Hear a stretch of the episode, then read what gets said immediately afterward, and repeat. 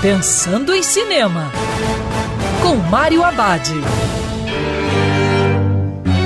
Agora nos cinemas, Entre Facas e Segredos, que lembra o jogo de tabuleiro detetive.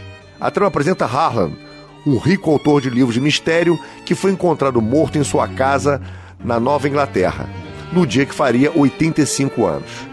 Enquanto a sua família esquisita espera o funeral e a leitura do testamento, a polícia está investigando a todos, junto com o detetive Blank. O filme dirigido por Rian Johnson, diretor e roteirista do projeto, entrega uma rica mistura de suspense, comédia e drama. A história tem várias pistas de reviravoltas, que vai aguçar o detetive que existe em cada um de nós.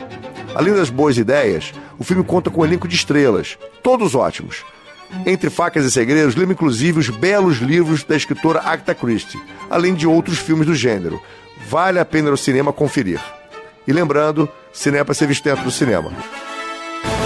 Pensando em Cinema, com Mário Abad.